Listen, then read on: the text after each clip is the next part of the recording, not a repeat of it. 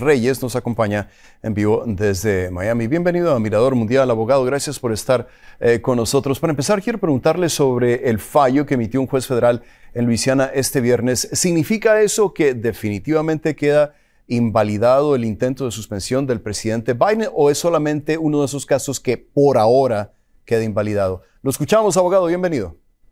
Gracias por la invitación. Y ciertamente lo, que quiere decir esta decisión federal es que el, título 42 va a continuar por ahora. Eh, para los que no saben y como han escuchado ya eh, eh, aquí, justamente es que es, es, un, es algo de salud, es una ley de salud que permite a los Estados Unidos poder prohibir la entrada de extranjeros debido a, razones sanitarias, en este caso el COVID-19. Sin embargo, muchas personas pensaban que eh, bajo la administración este título 42 iba a ser eliminado totalmente, pero no ha sido así. Ya dos jueces federales han eh, dictaminado que el programa del título 42 debe continuar. Abogado, ¿qué es lo que pasa cuando una persona es deportada eh, bajo el título 42? ¿Queda registrada su identidad? Para el gobierno de Estados Unidos, es decir, sus huellas dactilares, su nombre completo, sus datos biográficos, ¿todo eso queda registrado o no? Ciertamente, cuando las personas piden eh, refugio en la frontera sur entre Estados Unidos y México, ellos tienen que dar su información a agentes de inmigración y desafortunadamente esta información queda en el sistema de la Guardia Fronteriza o Customs and Border Patrol, que es la agencia que resguarda el territorio americano en la frontera.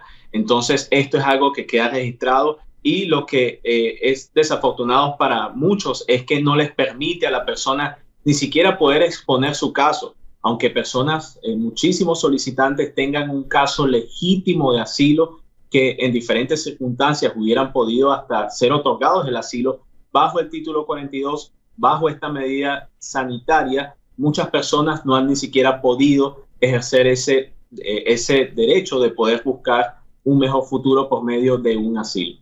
Ahora, ¿qué espera usted que suceda en el futuro con el título 42, abogado? Eh, ¿La Casa Blanca puede eh, ir a un, con un juez por encima del juez federal de, Luisiana para tratar de suspenderlo una vez más? Definitivamente que sí, y, de hecho lo más probable es que eso es lo que vaya a pasar. De hecho, eh, es muy probable que la Corte Suprema eh, tenga que ser parte de la decisión definitiva porque sabemos que hay varios jueces federales eh, que tienen a ser más conservadores, son los que están prohibiendo que este, esta ley sea eliminada. Entonces, definitivamente hay discrepancia entre los mismos jueces federales en cuanto a esta ley. Eh, la Corte Suprema va a tener que intervenir y esto es lo que espera la administración para que ellos decidan una vez por todas si esto es algo que puede continuar o no. Eh, en los 20 segundos que nos quedan, abogado, entonces la situación de las personas que están en Reynosa, en el lado mexicano de la frontera, eh, pues realmente no ha cambiado, ¿no? Tienen que seguir esperando. Tienen que seguir esperando. Sin embargo, a pesar de que está el título 42 y a pesar de que está el programa MPP, los agentes fronterizos siguen manteniendo discreción de dejar personas ingresar por razones humanitarias.